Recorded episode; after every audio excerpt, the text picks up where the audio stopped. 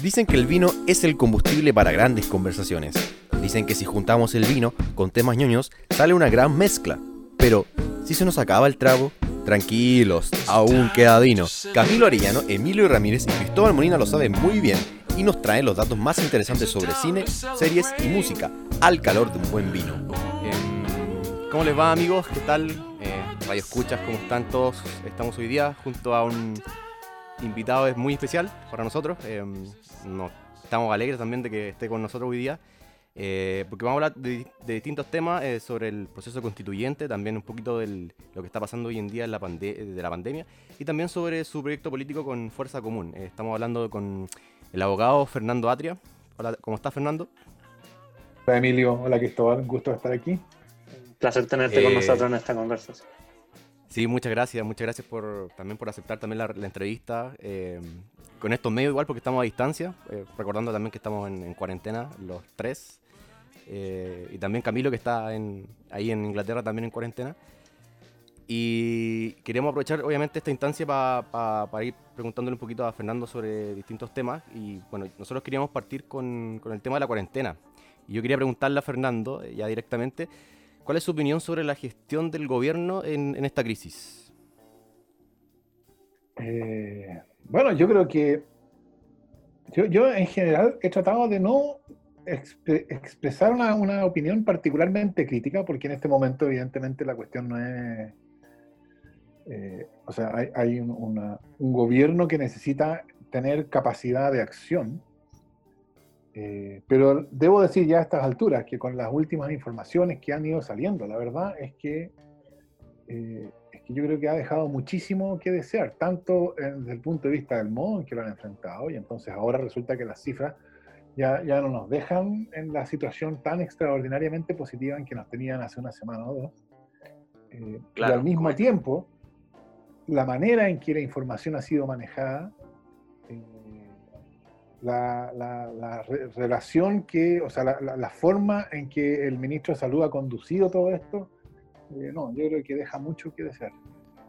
Sí, me imagino. Bueno, igual hemos visto, estos últimos días al menos yo he visto muchas eh, críticas con esta, eh, eh, las posturas cambiantes que han tenido. He puesto también especial énfasis en lo que estaba ocurriendo en Twitter, que yo creo que ahí se han canalizado muchas de las denuncias que la gente ha tenido. destaco un poquito el rol que ha tenido Alejandra Matus, la periodista, que un poquito ha revelado también lo que está pasando en los hospitales, en verdad, y que realmente estamos viviendo en una situación que está al borde del colapso, si es que ya no lo está. Em, y claro, como tú lo decías, que se acabó como esta suerte de veranito, de milagro que, yo, que, el gobierno estaba eh, diciendo algunos, algunos días atrás, hasta hace muy poco también. Hablando incluso un poco de la nueva normalidad. Exacto, exacto. Yo, yo creo que este, este gobierno se caracteriza por una patología, que es la patología de que ellos tienen que mostrar que son los mejores del mundo mundial. Eh, y que, eh, porque la verdad es que tratándose de la pandemia, una pandemia que tiene en cuestión, que tiene en una emergencia a todo el mundo, eh, no había ninguna necesidad de eh, arrogarse esto de ser los mejores del mundo mundial. ¿no? Entonces, si Chile hubiera tenido un desempeño, por así decirlo, que no hubiera destacado, entonces lo que el gobierno podría haber dicho es, bueno, nosotros estamos dentro de la media del mundo, etc. Entonces, podría haber creado un ambiente, un contexto de mucho mayor colaboración y cooperación. Podría haber sido mucho más cándido y abierto respecto de la información. Podría haber tenido una relación completamente distinta con los alcaldes. Todo eso tiene que ver con la manera en que se gestiona la crisis, que va más allá de la estrategia misma, que se justifica por razones epidemiológicas, por, por, decirlo, ¿no? Eh, por supuesto, ahí hay una cuestión de qué es lo que conviene hacer y qué es lo que no, pero hay otra cuestión que tiene que ver con la gestión política de la crisis, en la cual el gobierno puede mostrarse con su actitud de nosotros somos los mejores del mundo mundial y por lo tanto no necesitamos nada de nadie, ¿no? Y entonces eh, no, nos relacionamos como, bueno, que, cada uno vea lo que, lo que quiere hacer, nosotros aquí con, nada, no tenemos ninguna, nada, no le debemos nada a los alcaldes, nada al colegio médico, etcétera. Eh, esa es una manera, y bueno, podría, podría haberlo hecho de otra manera. El gobierno eligió la primera.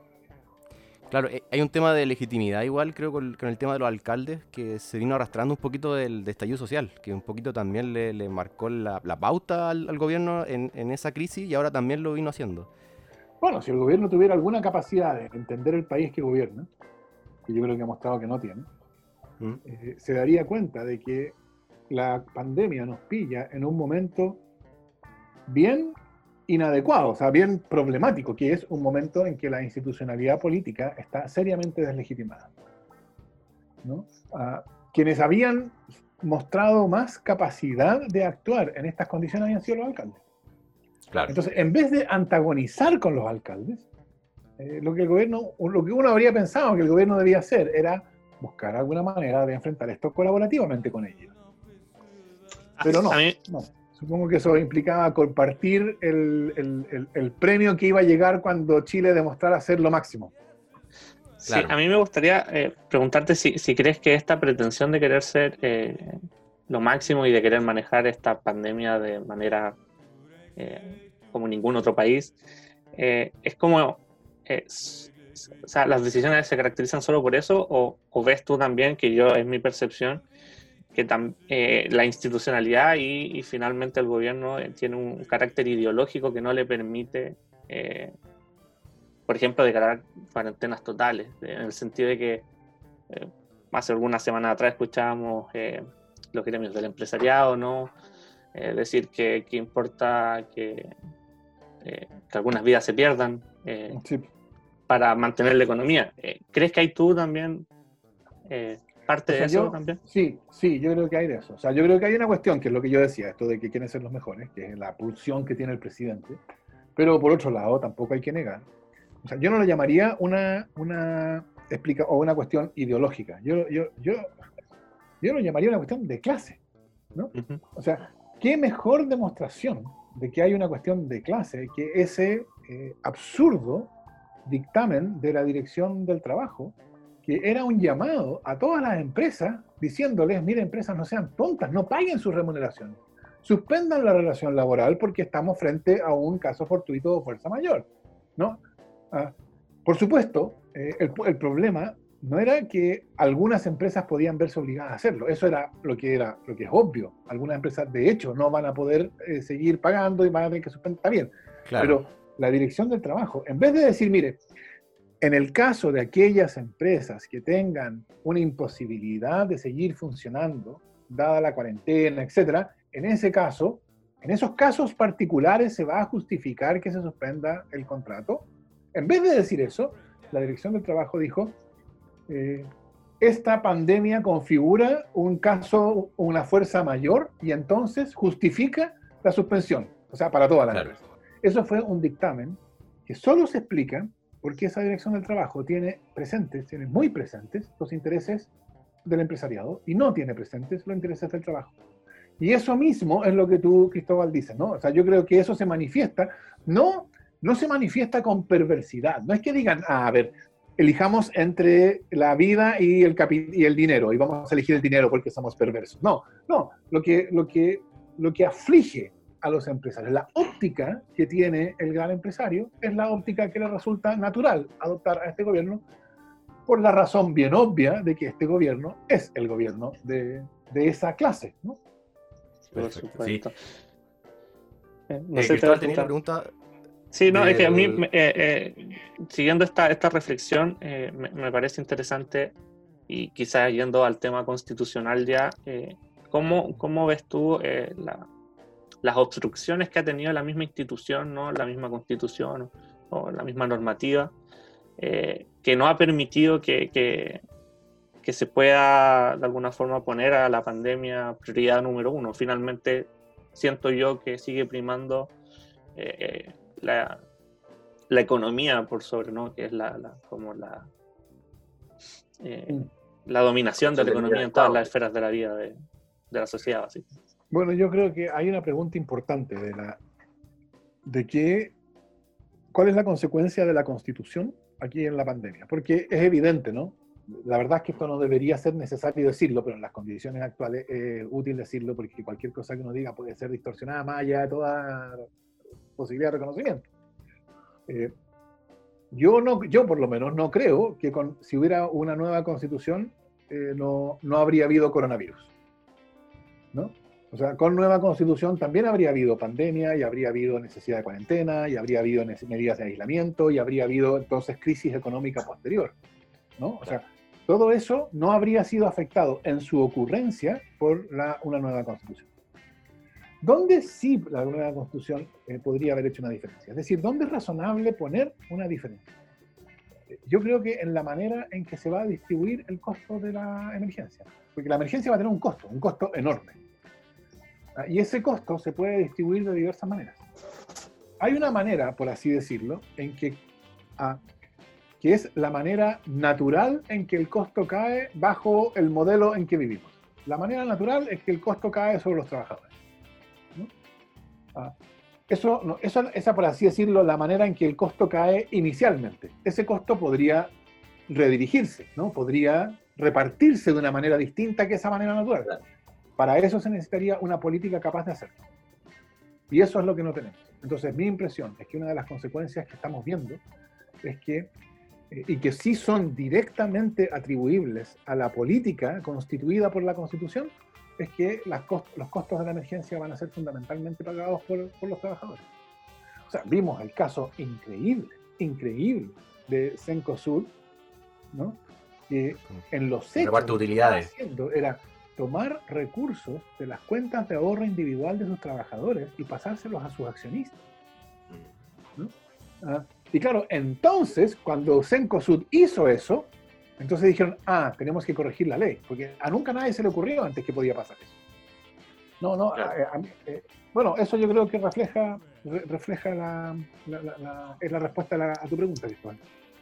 Hay un, poquito, hay un poquito de limitante en ese sentido y creo que también, eh, viendo como el panorama internacional, a mí me da un poquito de envidia un poco lo que decía eh, Macron, por ejemplo, en Francia, que sí existía un estado de bienestar y que realmente el Estado tenía que cubrir un poquito las necesidades de la gente, eh, hacerse cargo, por ejemplo, de los servicios básicos, de la suspensión de cuentas, cosa que aquí es muy difícil y que solamente em, se puede hacer en base a voluntad, porque en el fondo lo que hizo el gobierno fue hacer un acuerdo y tampoco cubre muchas de las necesidades, pero es ahí nomás y también siento que es porque hay limitantes en la norma, en el marco que, que, nos, que nos constituye.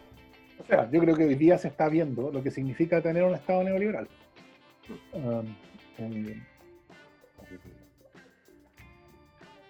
cuando la verdad es que hasta sería, sería cómico si no fuera trágico, trágico, ¿no? O sea, en la mitad de la pandemia, ¿qué es lo que se le ocurre hacer a las ISAPRES? Anunciar un alza de planes. Porque consideraron que no estaban ganando lo suficiente. Entonces anuncian un alza de planes. ¿Y qué es lo que puede hacer el gobierno? Ojo, en un estado de catástrofe, ¿no?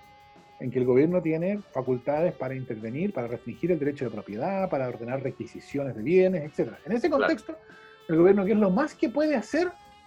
Pedirles a las ISAPRES un gesto.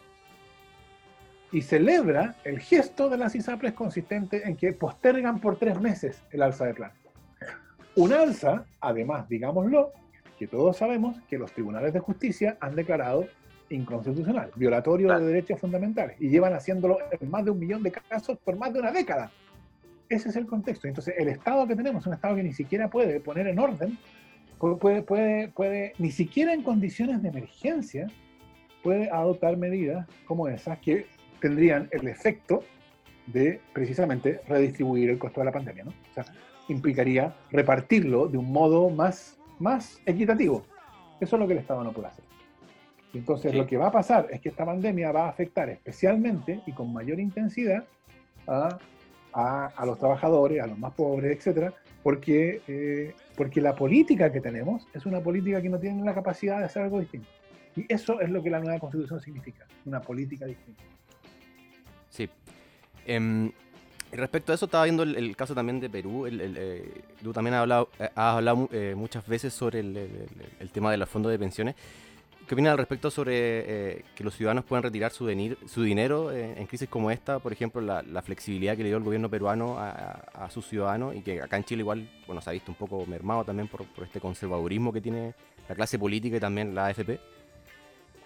O sea, yo creo que la, solución, digamos, en las condiciones actuales, eh, lo que es necesario hacer, más que autorizar a los, a los individuos para que retiren sus fondos de las AFP, en este caso, es que el Estado tiene que redistribuir, tiene, va, a tener, y eso significa que el Estado debe endeudarse, que debe aumentar el gasto público, que debe haber una renta básica de emergencia, etc. ¿no? Eh, la cuestión de los fondos de la AFP, yo creo que simplemente ilustra eh, bueno, ilustra un, un engaño que ha durado 40 años.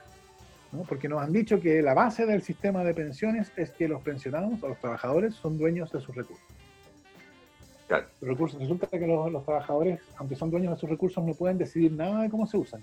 No pueden decidir ni individualmente ni colectivamente. No pueden decidir individualmente porque ellos no pueden retirar sus recursos, ni, ni aún en contextos de emergencia, y no pueden decidir colectivamente porque, los que, porque quienes deciden cómo se usan esos recursos no son los trabajadores, son las AFP. Claro. Porque, fíjense ustedes, ¿ah? eh, no es por nada, pero 200 mil millones de dólares, que son los recursos de los trabajadores, más o menos, eh, digamos, manejar 200 mil millones de dólares da una cierta medida de poder. ¿no? ¿Qué, pasaría si los trabajadores pudieran poner condiciones para la inversión de esos 200 mil millones de dólares? Si pudieran decir, por ejemplo, nosotros no vamos a invertir en empresas que nos satisfagan ciertos estándares en, en términos de sindicalización, negociación colectiva, etcétera.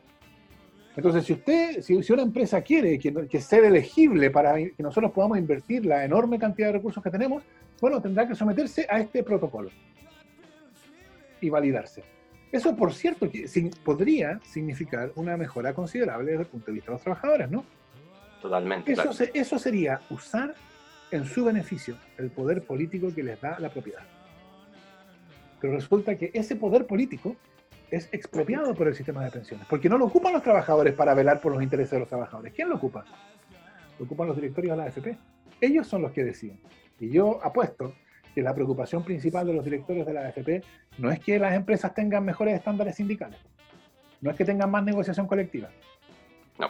sino precisamente al contrario.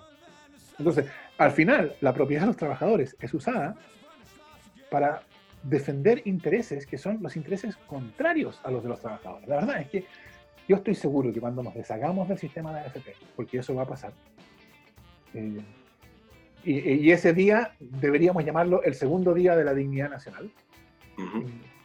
Cuando, después del segundo día de la dignidad nacional, vamos a mirar para atrás y vamos a decir cómo, cómo fuimos capaces, cómo, cómo pudimos hacer ¿Cómo pudimos estar en ese sistema? Por 40 años, un régimen de ese tipo. Claro. Sí, es fuerte. Yo, ahí, tiene alguna es Fuerte, eso es, es fuerte. Eh, es fuerte, sí, porque es fuerte. A, mí me gustaría hacer un, quizá ir profundizando en esa reflexión, porque, bueno, tú lo comentabas, eh, bueno, estoy escuchando el, podcast de, de, Leo Caroe, lo comentabas en, mm. en, el capítulo en el que estuviste, y llevándolo también a, a, a, esta comparación de clases, ¿no? O sea, a la perspectiva de clases. Eh, finalmente todo el poder todo el poder que puede acumular la clase trabajadora en Chile al menos eh, se ve totalmente coaptada por su, por su clase dominante, eh, como en el caso de la AFP. Pero mi pregunta o, o, donde me gustaría ir es cómo no existe una fuerza política de izquierda, obviamente, que pueda eh, agrupar a la gente. Finalmente, yo siento que el estallido social, eh, lo, más bonito, voy a ponerlo en esas palabras nomás, lo más bonito del estallido social no, no, tiene que ver con, con, que se cambie la constitución y no, sino que la gente empezó a hablar de política nuevamente, después de no hablar de política, me, refiero a, en la calle, ¿no? La gente conversaba.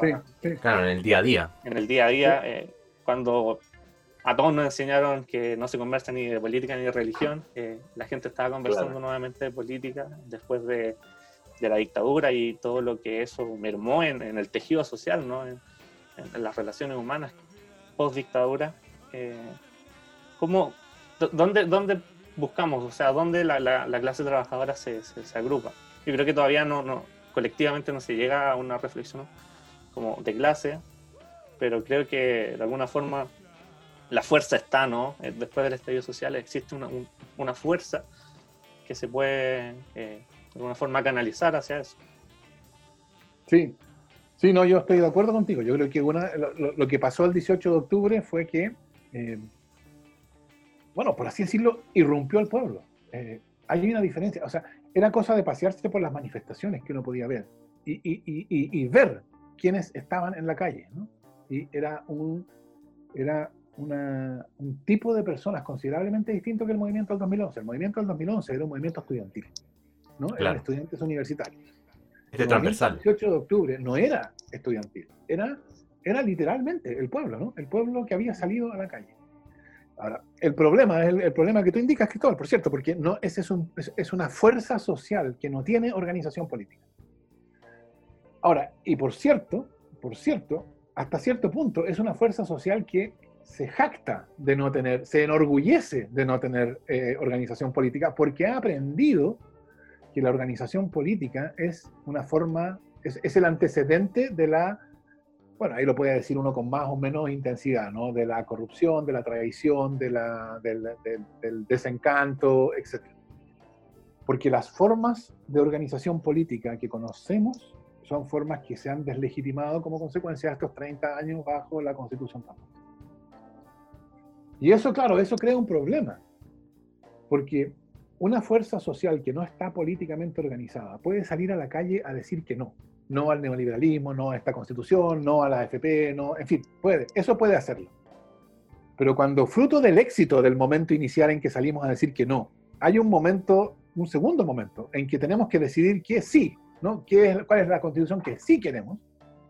Para ese segundo momento sí se requiere eh, organización política. Y se requiere organización política en el sentido de que, bueno, se requiere levantar candidaturas, eh, organizar candidaturas, llevarlas adelante con éxito, eh, ganar la elección, después armar bancadas, todo, o sea, eso, Claro. si no se puede hacer eso, entonces esa misma fuerza social que no puede hacer eso, se va a quedar afuera de este segundo momento. Y va a tener que mirar desde afuera como otros deciden, ¿no? Y aplaudirá o criticará desde afuera. Ese es el problema que tenemos hoy día. No hay una organización que pueda transformar esa fuerza social que rompió el 18 de octubre en fuerza política que pueda determinar el contenido de la nueva constitución. Y por eso han surgido distintas iniciativas. Una de ellas, aquí yo tengo por cierto un conflicto de interés porque una de esas iniciativas es la, aquella en la cual yo Común. participo, que es Fuerza Común, cuyo sentido precisamente es, eh, bueno, crear un instrumento a través del cual esa fuerza social se pueda manifestar en el proceso constituyente. Por supuesto, yo espero, y podremos hablar más de eso, que Fuerza Común sea exitoso, pero yo creo que más importante que eso es que alguna de estas iniciativas sean exitosas, para que, para que puedan producir esa canalización, porque si no, como les decía, esa fuerza social que hizo posible, que rompió el 18 de octubre y que hizo posible el proceso constituyente, se va a quedar afuera. Y eso, creo yo, no le conviene a nadie, no le conviene a nadie que la nueva constitución no salga legitimada. No, por cierto que no. Eh, Eh, bueno, yo- a mí me gustaría, no sé, quizás agregar a esa reflexión que, que- que, claro, eh, si bien existen organizaciones políticas eh, como coordinadoras y, y- y ha existido eso, a lo, a lo que yo al menos me refiero es que, que la gente hace mucho rato no pensaba en el Chile que queremos. Y yo creo que post 18 de octubre es finalmente lo- la, la gran pregunta que tenemos que responder es cómo, cuál va a ser el Chile de, de- de los próximos 30 años o, lo que sea. Y yo siento que habíamos entrado en una eso es política... súper agudo. Si me permites, que yo creo que es- eso es súper agudo, porque yo, cuando yo estaba haciendo campaña en Peñalolén, a mí la gente me decía, no, yo no voy a votar. Esto era bien común, no todo el mundo, por supuesto, pero era bien común. No, yo no voy a votar. ¿Y por qué le preguntaba yo? Típicamente esto era una señora de edad, ¿no? Eso es lo que tengo en la cabeza. No, yo no voy a votar, me decía. ¿Por qué no votar? Porque yo estoy desencantada. Y yo creo que esa es una espléndida, o sea, una extraordinariamente precisa manera de ponerlo. Porque el desencantado de hoy estuvo encantado ayer. ¿no? Uno no puede estar desencantado sin haber estado encantado. Y Claro. estuvo encantado. ¿Qué quería decir que estaba encantada esta señora? Ah, no quiere decir que pensó que iba a solucionar todos sus problemas por magia, por supuesto, porque no hay por qué eh, in- infantilizar al ciudadano. ¿no? Lo que quería decir es que la manera en que yo lo interpreto es, el ciudadano encantado, encantado entre comillas, es el ciudadano que cree que a través de su participación política se puede construir un país distinto. No un país ideal, paradisíaco, no, un país distinto. Es decir, que no estamos obligados a vivir con este sistema de AFP, que a través de la acción política podemos cambiar. Esa idea, que yo llamaría esperanza, la idea de que las cosas pueden ser distintas, esa idea yo creo que desapareció de la política chilena en los últimos 30 años. Y por eso, por, por eso lo que tú decías, Cristóbal, yo creo que es súper preciso. Dejamos de hablar de que Chile podría ser distinto. Entonces, ya no, no discutíamos cómo, cómo podría ser el sistema de pensiones. Discutíamos si, bueno, si 10%, 10 es suficiente, si no será mejor que fuera 11 o 12. Eso sí se discutía. Pero la posibilidad de tener un sistema de pensiones distinto, un sistema de salud distinto, un sistema de, de educación distinto, esa posibilidad estaba totalmente excluida. Claro. Algo de eso, creo yo, volvió a, a surgir, o por lo menos pareció que surgía de nuevo, con el segundo gobierno de Bachelet. Porque yo creo que el segundo gobierno de Bachelet se atrevió a poner cuestiones en discusión que no habían estado. Pero al final fue un fracaso. También chocó con la institución existente tampoco. Exacto, Claro, exacto, o sea, mucho exacto, limitante. exacto. O sea, el segundo gobierno de Bachelet mostró que con esta política no se puede. Y lo que, Que era muy que ocurre- claro, y por eso ganó Piñera. Porque bueno, ya que no se puede cambiar, bueno, que administren los que saben administrar esto que existe. Y Sí. por eso ganó Piñera. Entonces, y, y yo creo, malinterpretó su triunfo la derecha, porque ellos, en vez de entender que ganaron porque había quedado claro que esta institucionalidad no daba el ancho para transformar, en vez de interpretarlo de ese modo, lo interpretaron diciendo, ganamos porque el pueblo chileno rechazó la transformación que prometía Bachelet y ratificó el neoliberalismo. ¿no? Y esa era la interpretación que tenía este gobierno hasta el 17 de octubre. Recuerden la agenda que tenía este gobierno, era aumentar la capitalización individual en pensiones, permitir la selección en las escuelas, disminuir eh, a los más ricos los impuestos, flexibilizar, o sea, precarizar el trabajo. O sea, era exactamente... Era contra. Era totalmente en contra. ¿Por qué? Porque su hipótesis, su, su- su- su tesis fue, nosotros ganamos porque el pueblo chileno desechó la transformación prometida o intentada por Bachelet y ratificó el neoliberalismo. Así que le vamos a dar neoliberalismo reloaded. ¿Y, y eso a qué llevó? Bueno, al estallido. Claro. Y- y Tengo una pregunta ahí de... y lo que ocurrió el 18 de octubre es que vuelve a entrar la esperanza a la política. Porque todas esta- estas afirmaciones, ¿no? Chile cambió, Chile despertó. Algo pasó que ahora sí podemos hablar de cómo queremos que Chile sea, sea el Chile del futuro. Y una vez que la esperanza vuelve a la política, yo creo que es bien difícil volver a sacarla. Sí, totalmente. Ahí yo tengo una pregunta de visión histórica. Eh, esa democracia como de los acuerdos, eso de hacer las cosas en la medida de lo posible, que era como el establishment noventero en Chile, eh, ¿tú crees que fue como el responsable directo de lo sucedido en el estallido o más bien fue como el subproducto de lo que había provocado la constitución del 80? Yo creo que las dos cosas están vinculadas, porque en mi interpretación, la constitución del 80, original, la constitución que tenemos hoy día, fue diseñada para neutralizar la política, para hacer imposible que a través de la política se pudiera transformar. Ahora, ese era el diseño constitucional. Lo que ocurrió, y, pero, y nosotros vivimos bajo ese diseño por 30 años. Y 30 años no es poco tiempo. Entonces, lo que ocurre en esos 30 años es que esta neutralización de la política deja de estar solo en las reglas constitucionales y pasa a, a definir a la cultura política que floreció bajo la constitución.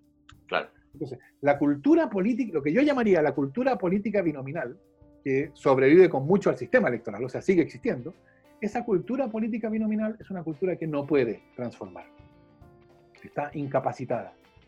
Y como no puede transformar porque no tiene poder, porque fue diseñada para que no tuviera poder y además ella misma se entiende incapacitada, entonces eso tiene otro, otro, no solo no puede transformar, tiene una consecuencia adicional. No tiene poder para enfrentarse al poder fáctico. Claro, tiene que jugar las reglas de juego que están. Claro. Pero además no tiene poder cuando se trata de ponerle condiciones al poder económico político. Entonces, esta es una, un- una institucionalidad política, una cultura política que hace lo que el poder económico quiere. ¿Y eso qué significa desde el punto de vista del ciudadano? Abuso, obvio. ¿no? El abuso de Cencosud que hace esta, o intentó hacer esto de sacar dinero de las cuentas de ahorro individual de sus trabajadores y pasársela a sus accionistas. Ah, ¿Por qué? Porque, porque, porque lo puede hacer. Claro. Entonces, yo creo que esa es la cuestión fundamental que tiene que ver con la constitución y con la cultura política binominal, porque yo creo que hay una relación de, de- de implicación recíproca entre ambas cosas. La constitución y la cultura política binominal son una cosa. Sí, a mí me gustaría preguntarte eh, en esa lógica, ¿no? La, la cultura que se generó post eh, eh, Constitución del 80, eh, ¿cuánto crees tú que ha permeado la gente? Y por ejemplo, esta idea de, de cambiar la FP, yo siento que eh, todos quieren terminar con la FP, pero ya al momento de cuando hablemos qué, qué sistema vamos a tener, eh, no, no veo tan claro que la gente vaya rápidamente hacia un sistema de reparto, un sistema mucho más solidario. Y así puede ser con otras cosas, eh, los mismos, bueno, ahí, hay otras cuestiones que pueden existir, ¿no? Como el enfoque que le da a los medios a las cosas. A lo mejor yo tengo una percepción eh, mucho más negativa en ese sentido, pero, ¿qué crees tú al respecto? ¿Qué, ¿Dónde ves parado hoy día la, ciudadanía eh, en ese sentido? Yo creo que uno tiene que, eh, tomar en cuenta el hecho de que parte de la lógica del neoliberalismo es que el Estado es un Estado deficitario. Es un Estado deficitario en el sentido de que es un Estado que siempre pierde frente al sector privado. Es decir, por ejemplo, ¿cuál es el sentido de tener mercado en educación si el Estado, como dijo algún economista en los 80, hace dumping ofreciendo educación gratuita? ¿Por qué alguien habría de comprar educación si el Estado está ofreciendo educación gratuita? ¿Por qué, el Estado, ¿por qué alguien habría de pagar por salud si el Estado está ofreciendo eh, servicios de salud gratuitos? Respuesta, porque los servicios que provee el Estado son peores que los que se pueden comprar en el mercado, de modo tal que todo el que puede sale del Estado lo más rápido que puede. ¿no? Entonces, todo el que tiene cómo pagar un ISAPRE rápidamente sale del FONASA. ¿Por qué? Para que, para que pase eso, FONASA tiene que ser peor que la ISAPRE. Para que pasen en educación, las escuelas públicas tienen que ser peores que las escuelas subvencionadas, que a su vez tienen que ser peores de las escuelas particulares pagadas. Entonces, el modelo necesita, eh, para que funcione, que lo público sea visto como lo deficitario, lo, aquello a lo cual solo llega alguien cuando no puede acceder a lo privado. Y entonces, claro, hoy día, si uno pregunta, ¿tú quieres irte a lo público? A alguien que puede no irse a lo público. Bueno, todo el que hoy día, todo el que puede arrancar de lo público lo hace, porque así está pensado. Eso, eso es lo que, así tiene que ser en la lógica neoliberal. Entonces yo creo que hay por delante un proceso de rehabilitación de lo público que no es fácil y no va a ser corto. ¿ah? Eh, yo creo que hay, hay, una cuestión bien grande pendiente de modernización del Estado, por ejemplo. ¿ah? pero que no es modernización del Estado en el sentido de neoliberalización del, del Estado, ¿no? que es lo que habitualmente se entiende. No, de modernización del Estado, en que necesitamos un Estado que esté, que, que esté a la altura, que pueda ofrecer educación, salud, seguridad social de una manera que apele no solo al, al que no puede comprar en el mercado. Eh, entonces, si tú le preguntas al ciudadano hoy día, ¿usted quiere que el Estado se haga cargo? Bueno, este Estado que conocemos, el Estado que es el resultado de 40 años del neoliberalismo, a mí no me extraña para nada que el ciudadano común y corriente diga no. Pero la pregunta también es, ¿por qué habría de ser este Estado? Claro. Por eso yo creo que el sistema, la, la, la, reforma a las pensiones, que yo creo que va a ser necesaria, eh, va a tener que funcionar lento, va a tener que ser lenta porque va a ser necesario que se vaya desarrollando un estado distinto. Sí, o sea, también tenemos la oportunidad de, de repensar el, el, Estado. Finalmente, lo público vamos a tener que repensarlo también. ¿no?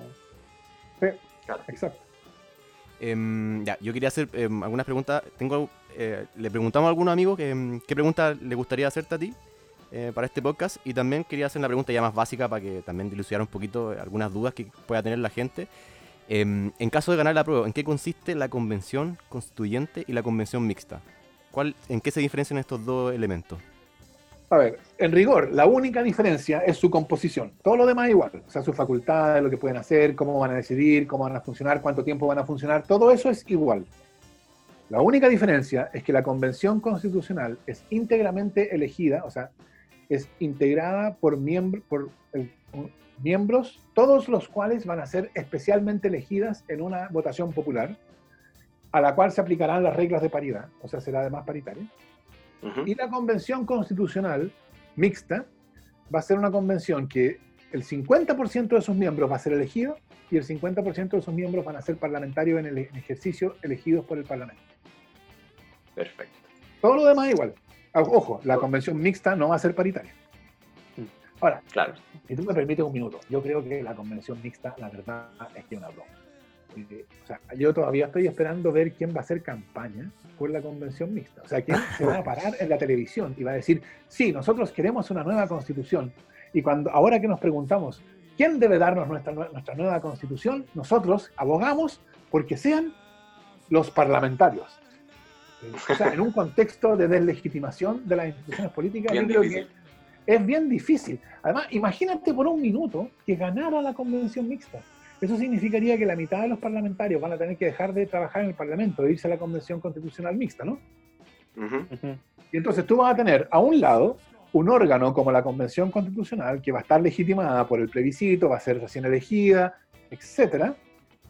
Va a estar con el encargo de la nueva Constitución, va a haber mucha expectativa ciudadana, mucho eh, entusiasmo, y al otro lado va a tener este órgano deslegitimado, el Congreso, y no solo deslegitimado, sino además paralizado, porque la mitad de sus miembros no va a estar ahí. Claro. ¿Ah? o sea, ¿te acuerdas cuando salió esto de Mesina, que había gente que te decía, ah, cuando gane el apruebo, lo que van a querer hacer va a ser que la Convención Constitucional suspenda el Congreso? Bueno, el mejor, yo, yo creo que eso no sería muy malo que pasara, pero el mejor contexto, el contexto que hace más probable que eso pase, es este contexto en que tú tienes una convención elegida en la mitad, etcétera, pero legitimada por un plebiscito, con expectativa ciudadana, esperanza, etcétera, y otro, un, una institución que representa al, al, orden que muere, que está deslegitimada, que está además paralizada, que no puede actuar. O sea, yo creo que eso es totalmente demente. Yo no sé a quién se le ocurrió la convención mixta, me parece una opción absurda, pero bueno, vamos a tener que ir y manifestarnos por ella. Sí, o sea, ya una opinión más personal. Creo que eh, como cualquier aleteo de alguien ahogándose, sobre todo de la derecha. Como ya perdemos el apruebo, pero necesitamos algo que aún perdiendo el Algo que mostrar que no, que no conseguimos todo. Pues. Perfecto. Y bueno, em, cuando ya se resuelva em, cuál va a ser como la modalidad eh, para ambas, para esta situación, va a haber un plebiscito de salida, ¿no es cierto? Claro. O sea, se elige la convención. hay un plebiscito a la entrada que va a ser en octubre. Después va a haber, entonces eso va a llevar a que se apruebe, se apruebe o se rechace, se va a aprobar, yo creo. Eh, después se va a elegir convención constituyente o convención mixta, va a ser convención constituyente. Sería bien raro que en las condiciones actuales los chilenos eligieran a los parlamentarios para que den la nueva constitución. Sería como, extraño, ¿no? En fin, eh, por lo tanto, va a ser convención constitucional. Esa convención tiene nueve meses, un plazo de nueve meses, extensibles por tres adicionales, o sea, hasta doce meses, hasta un año, para acordar un texto, el texto de una nueva constitución.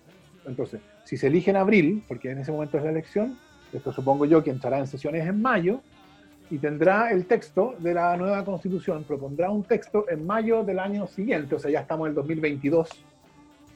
Y ese texto se somete a plebiscito, a un plebiscito de salida.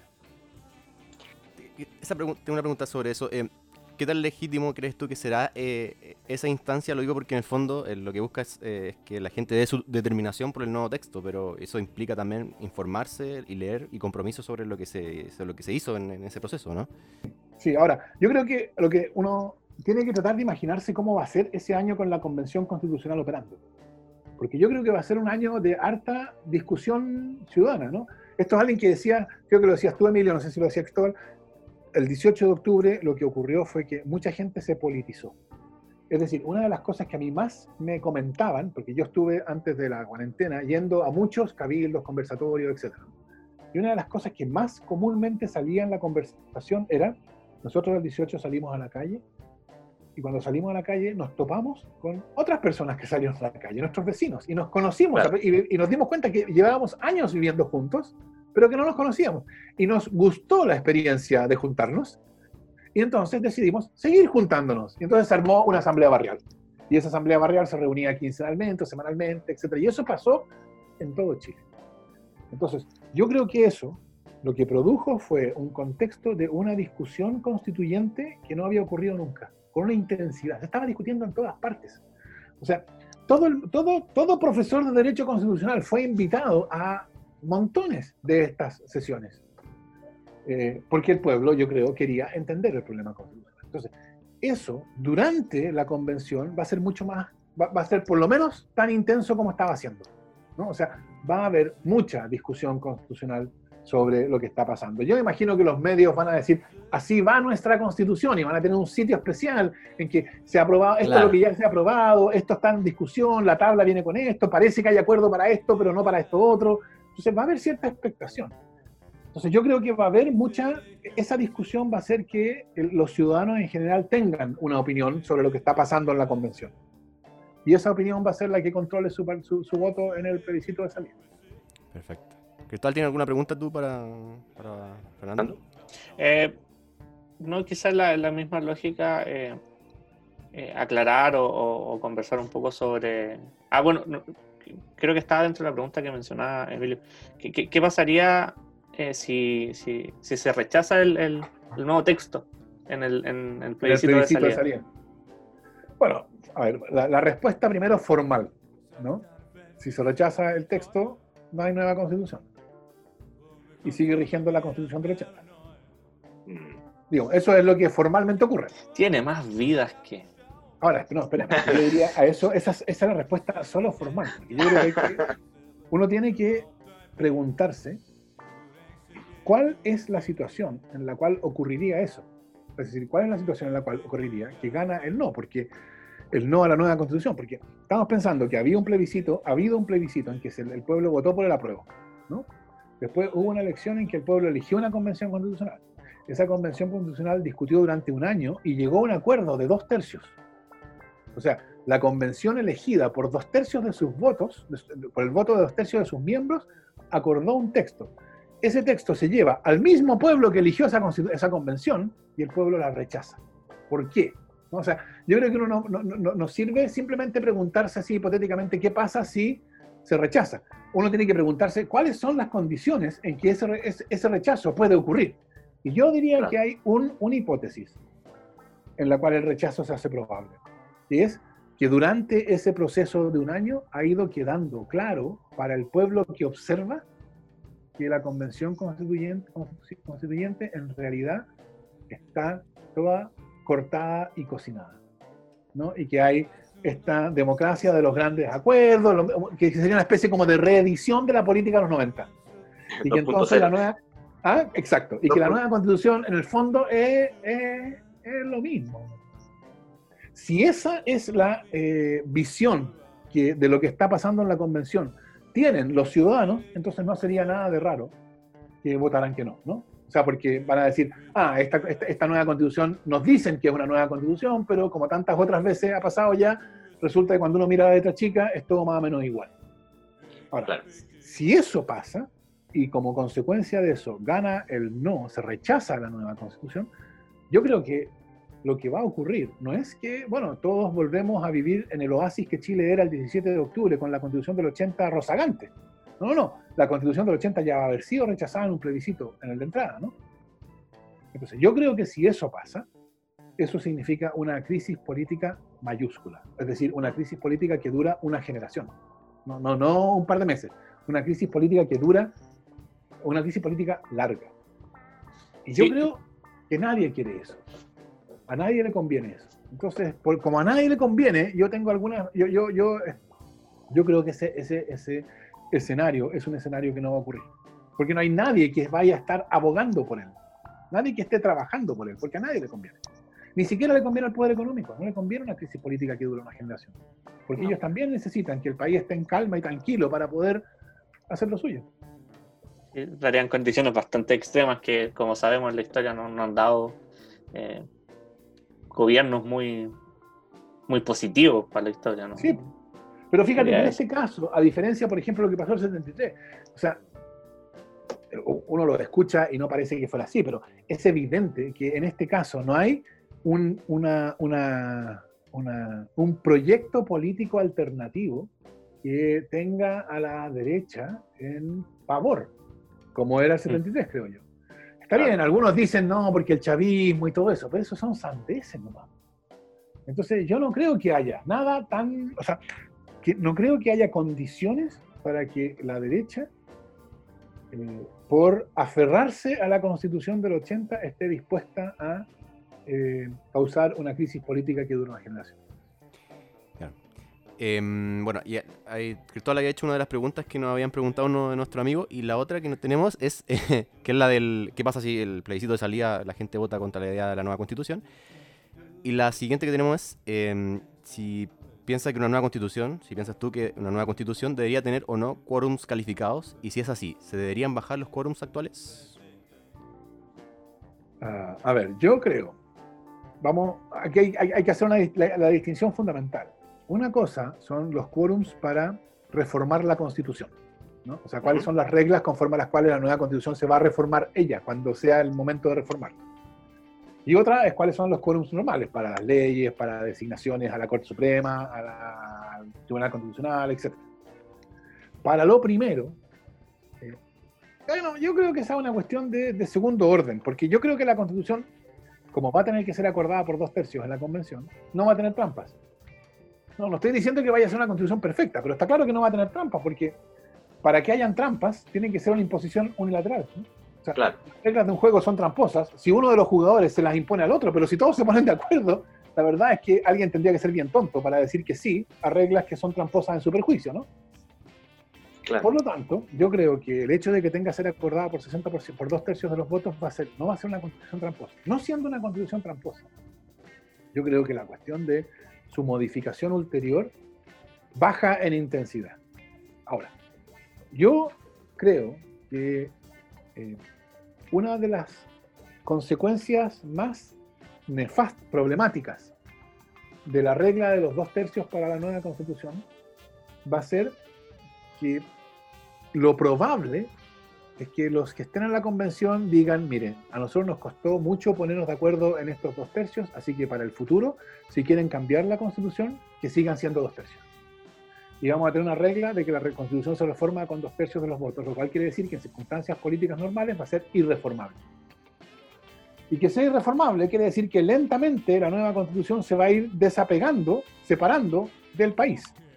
¿no? Porque los países van evolucionando. Claro. Es bien interesante recordar cómo los españoles amaban su constitución en los 80. O sea, los españoles, ah, era, era, la constitución española para los españoles era lo máximo. Y hoy día están hasta la coronilla con la constitución. ¿Por qué? Una de las razones es que la constitución española, que también contenía un pacto, Claro, por el tema de Adolfo Suárez y todo el... Exacto. O sea, contuvo un pacto y ese, el, el pacto estaba protegido por condiciones extraordinariamente dificultadas de reforma. Y eso significa que todavía hoy día están, están casados con los términos de ese pacto de hace 40 años y no los pueden cambiar porque las condiciones de reforma son muy, muy altas y eso crea disfuncionalidad porque es una constitución que está separada del país. Porque los países se mueven. Sí. Entonces yo abogaría por una constitución que fuera relativamente fácil de modificar. Como la constitución que había antes de la del 80, la constitución de 1925, se reformaba por la mayoría absoluta de senadores y diputados en ejercicio, nada más. No había quórum calificado. Eso en cuanto a las reglas sobre reforma de la constitución. Yo creo que sería bueno que fuera fácil reformarla, pero anticipo que va a ser muy difícil, que va a ser dos tercios. Y eso Mm. va a ser un problema. Un problema que no se va a notar en los próximos 5 o 10 años, se va a notar en los- a los 20 años o algo así. Y entonces vamos a tener que tener otra crisis, porque no vamos a poder eh, producir evolución normal. Eh, para, para el resto, para la operación normal del gobierno, para la ley, para el nombramiento, la regla democrática es mayoría. ¿no? Todo lo demás es un invento guzmaniano. Totalmente. Eh, la siguiente pregunta que teníamos era em, si consideras viable un Congreso unicameral y un cambio en un sistema de elección proporcional a un sistema mayoritario. Yo tengo cierta simpatía, o sea, espérate, lo- primero lo de, lo de lo de mayoritario, ¿sí? que que, creo yo, tratar de entender la lógica de los sistemas electorales. Porque un sistema electoral es una manera de interpretar qué es lo que pasa en una elección. Y yo creo que uno puede atribuirle dos sentidos democráticos a una elección. Uno puede decir, en una elección, típicamente parlamentaria estoy pensando, ¿no? No Ujú. presidencial. En una elección parlamentaria lo que se manifiesta es la diversidad política del pueblo. Esa es una posibilidad. Pero la otra posibilidad es que tú digas, en una elección se manifiesta la decisión del pueblo por un lado o por el otro, ¿no? O sea, la unidad de acción. El pueblo enfrentado a estas posibilidades eligió esta. Entonces, es bien distinto. Am- ambas cosas son verdad, porque las ambas cosas pasan en una elección. Se manifiesta una decisión y se manifiesta la diversidad política del pueblo. Si lo que tú crees que es importante es la diversidad política del pueblo, tú vas a querer que en el parlamento respectivo se manifieste esa diversidad. Y para que se manifieste esa diversidad, tú necesitas un sistema proporcional. Porque la lógica del sistema proporcional es que en el parlamento va a haber tanta diversidad como la diversidad que se manifestó en la elección. El problema de un sistema proporcional es unidad de acción, porque te produce fraccionamiento. Y entonces Claro. es difícil avanzar.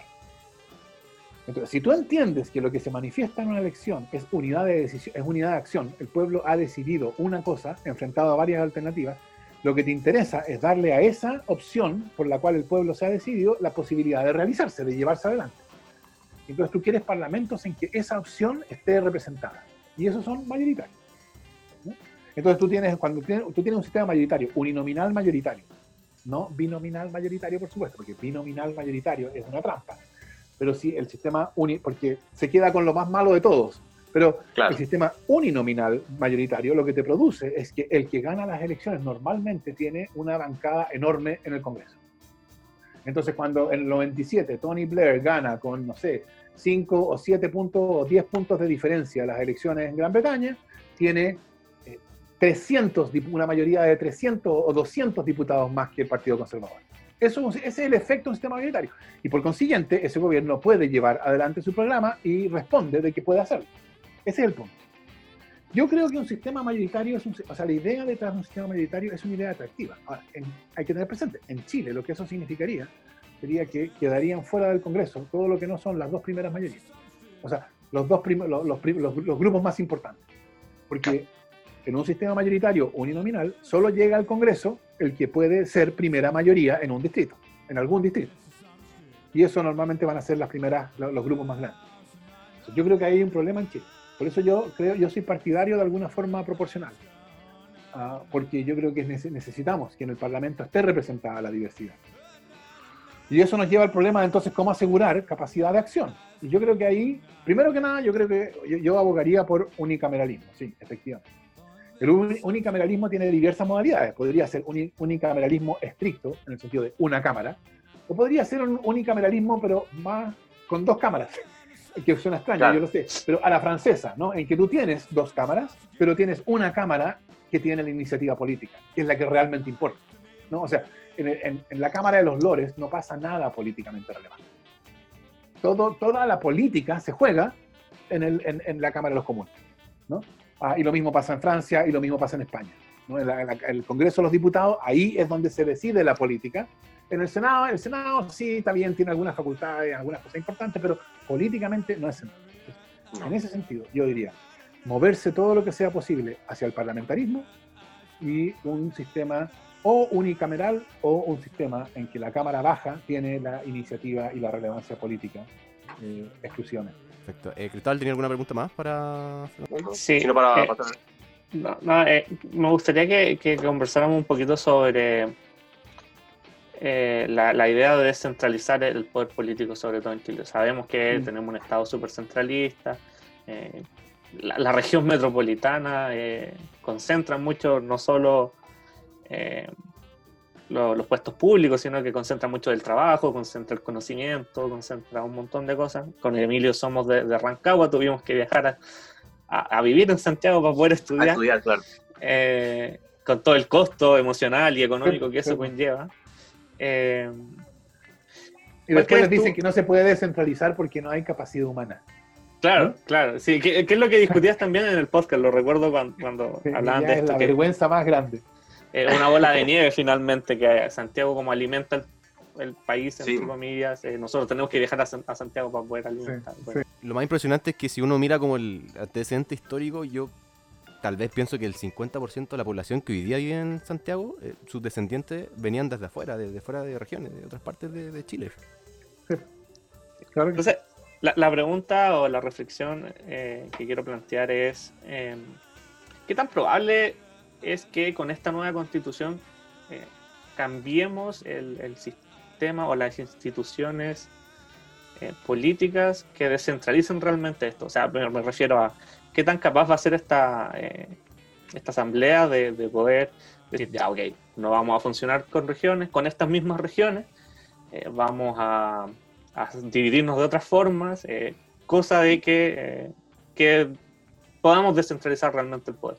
Porque estudié sociología, eh, uno de mis profesores fue Manuel Canales, y él nos contaba en, uno, en una investigación en la que estuvo, donde hicieron un análisis de redes, y habían regiones en las que el- algunas comunas no tenían ninguna conexión de red con otras, y que como forma política no tenían mucho sentido. ¿Cuál, cuál crees tú que va a ser el, el camino que pueda tomar esta asamblea? ¿Qué tan descentralizados vamos a poder ser después de, de- de esta nueva constitución? Yo, yo yo creo, yo dificulto que el, orden administrativo o la organización del Estado chileno después de la nueva constitución sea la misma que tenemos hoy día. O sea, hoy día el régimen eh, unitario y centralizado que tenemos es, es una pieza de museo. O sea, si hubiera un museo de las instituciones, ese régimen estaría ahí. Porque el régimen no es, o sea, no es del siglo XX, eh, es decimonónico. Eh, de hecho, yo no conozco a nadie que defienda el régimen que existe hoy día en Chile. Nadie dice, no, este nivel de centralismo es bueno para un país como Chile. Todo el mundo dice que es un, sistema ex- extraordinariamente eh, centralizado, que se, se necesita descentralizar. Todo eso es- son puros lugares comunes, ¿no? Ustedes lo habrán escuchado mil veces. Pero no, Sí. pa- no pasa nada, no pasa nada. Esta es otra demostración de que vivimos bajo una política incapaz de tomar decisiones transformadoras. Esa es una de las decisiones que es imposible de tomar. Eh, y yo creo que si, si uno se preguntara hoy día cuál es el régimen adecuado para un país como Chile, yo no creo que respondería un régimen centralizado y unitario como el que tenemos. Por lo tanto, yo dificulto que la nueva constitución va a contener eso. Entonces yo creo que lo que la nueva constitución va a contener va a ser un, régimen, o por lo menos las características fundamentales de un orden mucho más descentralizado. ¿Cuáles son, ¿Cuáles son esas características? O sea, ¿cuáles, ¿cuáles precisamente son? Yo creo que esa es una cuestión que está todavía por discutirla, por ser discutida. ¿no? Mi impresión es que va a tener que ser un orden en que tiene comunas o poder comunal más fuerte, por abajo, por así decirlo, y por arriba tiene macroregiones. Porque tú no puedes tener regiones demasiado pequeñas. O sea, si tú vas a descentralizar el poder, tú necesitas tener eh, unidades territoriales suficientemente grandes como para recibir el poder que estás descentralizando. ¿no? Entonces, porque la tendencia hoy es hacia regiones cada vez más pequeñas, ¿no? O sea, Claro. cada vez más regiones y más pequeñas. Y eso también, en algún sentido, conspira contra la posibilidad de descentralizar, porque mientras más pequeñas son, menos aptas para recibir el poder que se va a descentralizar son. Entonces yo diría, por un lado, que las regiones, o sea, las unidades a las cuales se desconcentra el poder tienen que ser más grandes, pero por otro lado, que el, el- el- el punto de entrada al, al Estado, que es el, municipio, tiene que ser más fuerte. Eso creo yo te produce descentralización tanto a nivel local, en la experiencia del ciudadano en su localidad, en su comuna, como a nivel regional también. Yo, ese sería mi aporte o mi, mi- mi manera de empezar a pensar sobre el régimen descentralizado de la nueva constitución, pero claro, es una discusión mucho más, más larga y que todavía no hemos tenido. Claro. Em, yo quería preguntarte una última cosa de la nueva constitución y ahí quería preguntarte también más del tema de fuerza común. Em, yo he visto que bueno, en, el, tema del estallido social ah, se han canalizado distintas demandas como el derecho del agua, un marco jurídico enfocado en el medio ambiente, la calidad de la educación, un Estado plurinacional. ¿Qué tan viable es que la nueva carta cobije todas esas demandas que la, que la gente está pidiendo en las calles? Mira, yo creo que déjame responderte esta pregunta partiendo de un poquito más atrás. Tú sabes, el 2005 hubo esta reforma constitucional que hizo Lagos. ¿no? ¿Sí? Cuando Lagos la presentó, dijo, esto es una nueva constitución. Nosotros hoy día sabemos que estuvo, estaba equivocado, ¿no? Que no era una nueva constitución, era una Reforma. constitucional. Sí. Pero yo creo que por mucho, yo, yo no sé lo que ustedes pensan al respecto, eh, eh, uno, uno, por mucho, da- independientemente de la opinión que uno tenga del caballero, uno no puede decir es tonto. Entonces, cuando una persona inteligente comete un error en una cuestión importante, uno se pregunta, ¿cómo asegurar que ese mismo error no lo voy a cometer yo cuando esté en una situación análoga? ¿Cómo vamos a saber nosotros distinguir una nueva constitución de una reforma constitucional cuando se, cuando se nos presente algo que dice ser una nueva constitución? Claro. Y yo diría, la respuesta, la- la- la- la respuesta a esa pregunta responde a la pregunta que tú me hacías, Emilio, creo yo.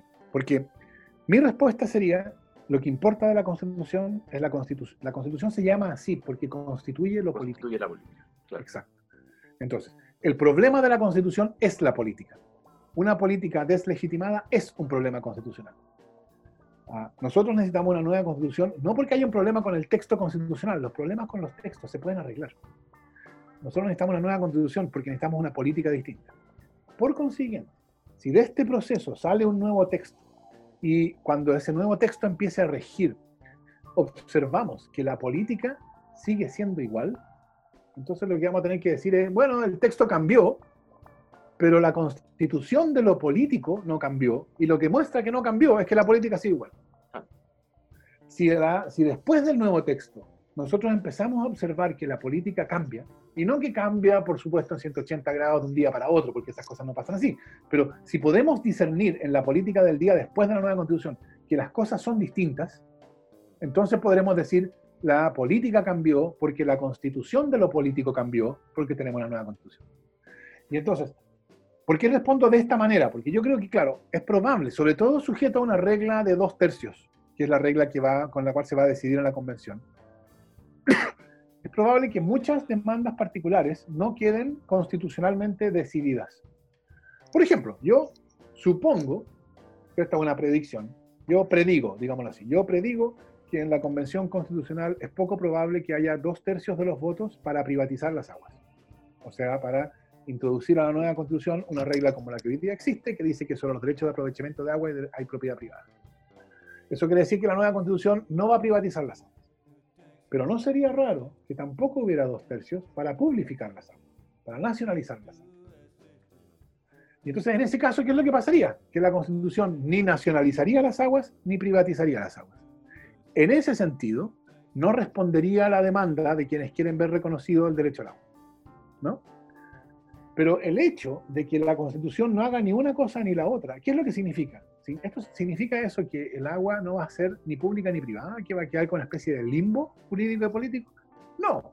Lo que quiere decir que el régimen público o privado de las aguas va a ser fijado por la legislación, por el Código de Agua.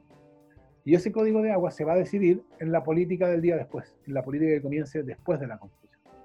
Entonces, si esa política es una política que tiene lo que no tiene la que conocemos, que es capacidad de acción y que puede actuar con eficacia, entonces las demandas que no quedan satisfechas a nivel constitucional van a poder ser redirigidas hacia la política. Y precisamente esa política, en la medida en que sea capaz de ir dando cuenta de esas demandas, va a ir mostrando que es distinta. ¿no? Y ahí se va a ir produciendo esto que yo te decía antes. Claro. Así que yo creo que eh, es probable que muchas de las demandas que se formulan en la nueva constitución no sean inmediatamente respondidas por la constitución, pero la constitución sí debería crear una política capaz de dar cuenta de esas demandas. Y eso yo diría es la cuestión central. O sea, esa es una cuestión igual es súper in- interesante y profunda a, a analizar también. O sea, no, no solo nos jugamos en la nueva constitución eh, el cambio político, sino que como ciudadanos mismos nos jugamos en nuestra pro- propia acción política el desarrollo de la nueva política de Chile. Exacto. Claro, el devenir. Exacto. exacto. Claro. Porque Porque la constitución al final va a ser un texto y el texto va a ser, bueno, bonito o no, pero la, la- no- no- es importante que la constitución diga, por ejemplo, que se reconoce el derecho social a la educación. Está bien, es importante. Pero lo que realmente importa es cómo se, cómo se organiza la educación, ¿no? Y eso no depende solo de la constitución, depende de la política. Porque al día siguiente de la nueva constitución va a seguir habiendo derecha e izquierda, ¿no? Va a seguir habiendo quien cree que es necesario que haya mercado en la educación y quien cree que es necesario que la educación esté, sea un derecho social. Todo eso va a seguir existiendo. Entonces la pregunta central es, esas cuestiones, ¿cómo se van a decidir? ¿Cuáles van a ser los términos a través de los cuales se decide el conflicto político? Y eso es, creo yo, de las cuestiones centrales de la nueva constitución. Ahí se va a jugar. Perfecto. Em, Fernando, quería ya entrar como en materia de fuerza común, que nos contaría un poco em, de qué se trata eh, este movimiento eh, y cuál es como su objetivo y cómo nace también. Claro. Bueno, el, diagnóstico que llevó a Fuerza Común es lo que yo ya les había contado, ¿no? Esa- esta- este diagnóstico que ve que el 18 de octubre irrumpió una fuerza social que no estaba políticamente organizada, que sirve para el momento de la negatividad, pero que mirando al momento de la positividad, cuando se trata de determinar cuál es la constitución que sí queremos, eh, la falta de organización política implica que se va a quedar afuera. y nosotros creemos que eso sería nefasto. Y que entonces que es muy importante que tenga medios, me- mecanismos a través de los cuales eh, participar. Fuerza Común surge con la in- in- in- intención de crear un, un instrumento para eso. Pero no es solo no es solo un instrumento para participar, porque Fuerza Común no es, o sea, no es que sea, mire, si usted quiere ser candidato a la Convención Constitucional con independencia de la idea constituyente que usted quiera defender, venga y nosotros lo llevamos como candidato. No, por supuesto que no. ¿no? Fuerza Común también tiene una visión constituyente. Y yo creo que es una visión que eh, refleja buena parte de la gente que salió a protestar el 18 de octubre, porque son cuestiones que son bastante comunes y que han estado en la discusión desde el 11 de, desde el 2011, por lo Claro. menos, si no antes. Que la descripción que yo le daría, porque por supuesto le vamos a dar colectivamente una descripción y la vamos a desarrollar, de hecho Fuerza Común vamos a iniciar en las próximas semanas un proceso constituyente interno para poder ir desarrollando entre todos esto. Pero la manera en que yo las caracterizaría eh, sería más o menos la siguiente. La nueva constitución necesita ser una constitución que profundice la democracia y la participación, que de expansión de derechos sociales, donde yo incluiría eh, el, el régimen del trabajo y la, eh, la, la- la igualdad eh, entre géneros, y que eh, siente las bases de un modelo de desarrollo distinto. O sea, esos serían los, los tres pilares de la nueva constitución. Y Fuerza Común también se, eh, en distintas versiones y con distintas modalidades, etcétera, pero, pero, pero todos los que estamos en Fuerza Común tenemos una visión constituyente que es suficientemente cercana a eso. Entonces, Fuerza Común es este instrumento que llama a quienes tienen una visión constituyente que, com- que- que- que, eh, eh, comparte estas características fundamentales a usar este mecanismo para participar en la convención constitucional. Eh, ahora, eso significa, para poder participar en la convención constitucional, significa que tenemos que estar inscritos como partido político. Porque los Claro. partidos políticos son los que pueden llevar candidatos, los partidos políticos son los que pueden hacer campaña, etc. Y entonces nosotros estamos en este proceso de formación de fuerza común como partido político con este argumento, con, esta, con este discurso. Este discurso de fuerza común no es un partido político del antiguo régimen, no es un partido político como los partidos tradicionales, es un partido político distinto porque tiene su origen en la época posterior al 18 de octubre. O sea, es un partido político que surge en un país ya cambiado, porque Chile cambió, en un país ya despertado, porque Chile despertó. Y por eso tiene ciertas características que lo distinguen. Por ejemplo, una cuestión que, que, que- que parece ser secundaria, pero que yo creo que hoy día es de la primera importancia. Nosotros hemos dicho en todos los términos que, y hemos eh, dicho, cóbrennos, cóbrennos esto, que nuestros candidatos no van a ser elegidos por directivas centrales. Nuestros candidatos van a ser elegidos territorialmente.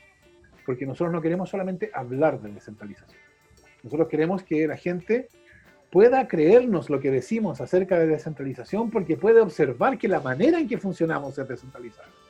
Claro. En un contexto de falta de confianza, yo creo que no importa mucho lo que uno diga. Porque si tú no confías en mí y yo te digo, confía en mí porque lo que yo te digo es verdad, tú vas a decir, bueno, tampoco creo eso. ¿No? Claro. Bien difícil. Exacto. Entonces, si tú no confías en mí, la manera en que yo puedo darte razones para confiar no es diciéndote cosas, es haciendo cosas. Y por eso, entonces nosotros queremos mostrar con este proceso constituyente, con la forma en que vamos a, a elegir eh, eh, candidatos, eh, que este es un partido, como te decía, que responde más a la lógica del Chile que despertó el 18 de octubre que el Chile que era un oasis el 17 de octubre. Super. Cristóbal, ¿tiene algo más que agregar el- para, para ir cerrando ya la entrevista? Eh, no, creo que ha sido bastante completa la conversación. No, no sé si. Sí, yo le quería hacer Ah. una pregunta a Fernando. A ver, que a lo Dale. mejor es la misma pregunta. Ah, no sé. No- nosotros no, no, somos un, eh, eh, un, un podcast eh, eh, diferente, ¿no? Somos eh, un podcast que generalmente habla de series y películas. Eh, y me gustaría preguntarte a ti si, si te gustaría Ah, podríamos haber hablado también de series y películas. Podemos hacerlo en otra ocasión. Podemos hacerlo en otra Claro. ocasión. Yo no tengo ningún problema. Vamos a tener una parte 2. Sí. Eso, hagamos una parte 2, pero acabo de terminar de ver Peaky Blinders, así que hay harto Ah, qué bueno. No, Mi Sí, eso. pregunta era si, si querías recomendar algo para, para la gente en esta cuarentena que a lo mejor alguien tiene un... pu- Series, películas o lecturas también. Claro. A ver, en temas de, de series, bueno, yo veo series, pero tampoco soy un experto en series, así que yo aquí me voy con No. cuidado, porque supongo que ustedes sí lo son. Eh, pero yo, como, como, como te decía, yo acabo de terminar de ver hasta donde va Peaky Blinders, que la encuentro eh, notable, así que yo la recomendaría.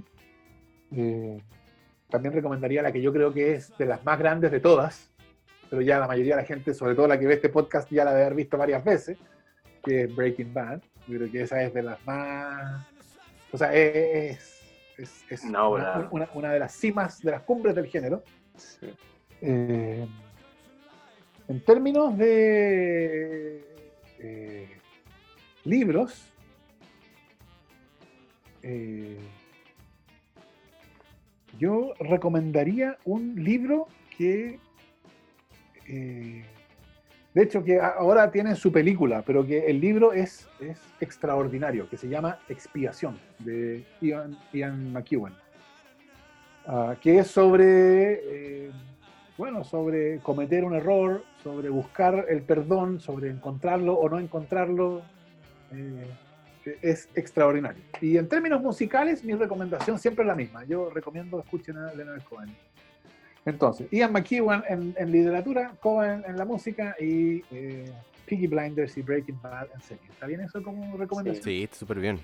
Perfecto. Yo quería aprovechar también la, la ocasión, que últimamente eh, he estado leyendo eh, un libro de Javier Cercas que se llama Anatomía de un instante. Ah, es, un extraordinario libro ese. Sí, bueno, es novelista Javier Cercas, pero que hace un, de- o sea, es muy minucioso un poco de lo que pasó el, el- el- el 23 de febrero del 81 en, en España, en el intento de golpe de Estado que llevan, bueno, cinco años de, de democracia después del franquismo y fue, bueno, este intentona de golpe de Estado que al final no resultó, pero, pero detalla muy bien los procesos. Y a mí me llamó mucho la atención un poco que el, el- el proceso histórico de España se, asim- se asemeja en una parte a, a lo que pasa en Chile igual. Sí. Entonces, Entonces, bueno, igual- bueno, lo recomiendo para que, para que la gente lo lea también ahí en sus casas. Aparte que fue destacado también por el, por el diario El País como uno de los mejores libros del siglo XXI, así que ahí lo tenemos ahí recomendado. Eso fue Fernando, queríamos agradecerte por tu tiempo, muchas gracias por la respuesta. eh, quedamos, yo quedé muy, muy satisfecho también, eh, me gustó mucho la conversación, no sé si Cristóbal tiene algunas palabras. Sí, no, agradecer el tiempo, agradecer la, la buena voluntad sobre todo. Eh, sabemos que quizás no, no somos un medio convencional y, y agradecemos eh, que hayas venido a conversar un ratito con nosotros. Eso, más que nada. No, yo les agradezco la, la invitación. Yo feliz de venir. De hecho, que sean medios no con- los medios no convencionales son los medios que hoy día nos están salvando, porque la verdad es que los medios co- convencionales están dando bastante, creo yo, jugo. ¿no? Mm, Así Sí. que Sí, feliz de participar con ustedes y, y- y- y- cuando quieran, a la segunda patita. Ya, pues perfecto. Eso, te agradeceríamos, sí, que no, bueno, también ahí pasando un- una promoción, si es que nos ayuda también a difundirlo, para que la gente también le guste Por cierto. ahí escucharnos. Y eso, muchas gracias por tu tiempo, Fernando. Eh, que Eh, estés esté muy bien. Muchas Bueno, gracias. gracias Emilio, gracias Cristóbal. Ya, que estén bien.